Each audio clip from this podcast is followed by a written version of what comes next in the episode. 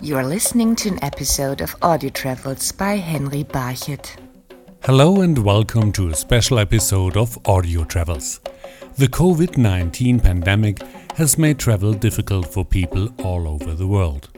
So, Sri Lanka Tourism has been looking at possible online activities true to the message of Stay home today, travel tomorrow. Trying to make the best of the situation, Sri Lanka Tourism engages prospective travelers through live streaming programs. For two weeks, starting November 4th, 2020, Sri Lanka offers real time wildlife streaming events to highlight its natural beauty. Award winning travel journalist Pia Hoffmann describes the diversity of Sri Lanka's wildlife. Sri Lanka is a small island blessed with many wildlife attractions. Over 5,000 elephants live in the wild. The country has Asia's most dense leopard population in Yala National Park, along with bears, crocodiles, and many other mammals. More than 500 different birds nest on the island. Blue whales and sperm whales live along the coast, which makes Sri Lanka one of the best destinations in the world to watch and photograph big game. Sri Lanka wildlife streaming starts with the migration of the elephants, one of the biggest attractions Sri Lanka has to offer. Dr. Prithviraj Fernando has studied the elephants on the island for more than 25 years. He will be one of the wildlife stream narrators. Asian elephants are found only in 13 range countries in the whole world. And if you take Sri Lanka, the extent of elephant range in Sri Lanka is about 2% of the global range but we have about 20% of the population of Asian elephants in the world.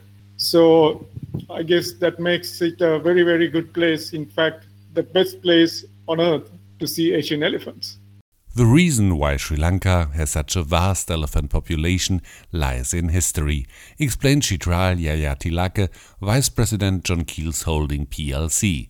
He is also an award winning photographer and another narrator of the wildlife stream. Minneriya and Kaudulla reservoirs have been constructed over a thousand years ago by a wise king in the country because Sri Lanka boasts of a very advanced irrigational uh, prowess in, in our early days because it's situated in the dry zone and the ancient kings has the wisdom to create massive lakes to trap the rainwater so that they can continue to uh, irrigate the lands in the dry season now, a thousand years later, in a developed world, the same tanks that were built to serve man are serving both man and beast alike.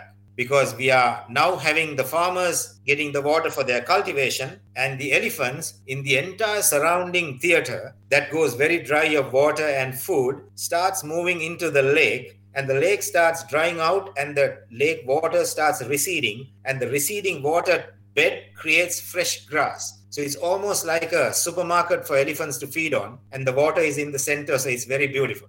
Over the years, the elephants have learned to live alongside humans, says Dr. Fernando. Well, elephants are extremely adaptable. I mean, the very fact that you can capture an elephant and make it live among people in a few months' time or a year's time is extremely shows how adaptable they are. So, elephants, especially in protected areas, when tourists go into these areas, they quickly learn that tourists are not a threat. So then they are not disturbed. And so you can actually go into these areas on safari and observe these animals and it doesn't disturb them. One of the best places to watch the elephants is the Minneriya National Park. This is the starting point of the wildlife stream. So, if you take the entire population, the scientists believe that there could be over 450 elephants in the wild in this entire area. And on a good dry month of July, August, September, you could easily count 150 to 200 elephants in the open plains of Minneriya National Park, where they will come out of the shrub forest by 2 3 in the evening and they'll start feeding on the grass. And by 4:35, they'll move into the middle of the lake where the water is, and then the little babies will start playing in the water, drinking, and having their bath. So it's an amazing spectacle to watch. We are actually going to start with that so the Minneriya and the Kaudulla gathering is now on. We are uh, coming to the very end of it because by mid next month, the northeast monsoons will open up. and that will bring an end to this event. So we are starting the wildlife streaming at these parks, and we are very hopeful that we will share this magic with all of you. The beauty of the elephants in the wild is overwhelming. This is why Dr. Fernando thinks Sri Lanka does not need more elephant related tourist attractions. I really don't think that we need to offer elephant rides for tourists as part of the Sri Lankan experience because Sri Lanka, the speciality in Sri Lanka is you can really enjoy elephants in the wild to see their actual lives in the wild. And that is an experience you cannot have anywhere else. So I think that is what we need to promote from the point of view of tourism. And that is what is really special about Sri Lanka and its elephants. The elephants kick off the wildlife streaming events on November 4th, 2020. But there is much more to come in the following two weeks until November 13th, as narrator Jayathilake explains. I think the aim of this streaming is to kind of share with all our viewers uh, some very, very strong uh, offerings Sri Lanka has, starting with the gathering itself, where we, we try to show you this enormous gathering of elephants in an open plain. Then we will travel to Udawalawe National Park, which is actually called the best park to see elephants year round because gathering stops after the rains. And in Udawalawe, we will try to share with our viewers the elephants, a very occasional leopard because Udawalawe is not known to be a park to see leopards, but a lot of raptors and bird life.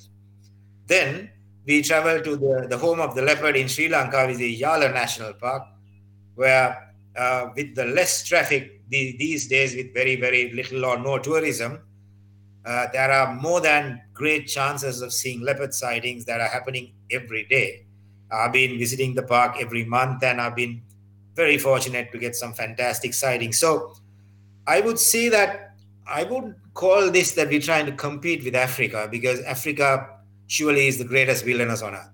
But if you had seen Africa, Sri Lanka could be the next best thing in the wildlife world.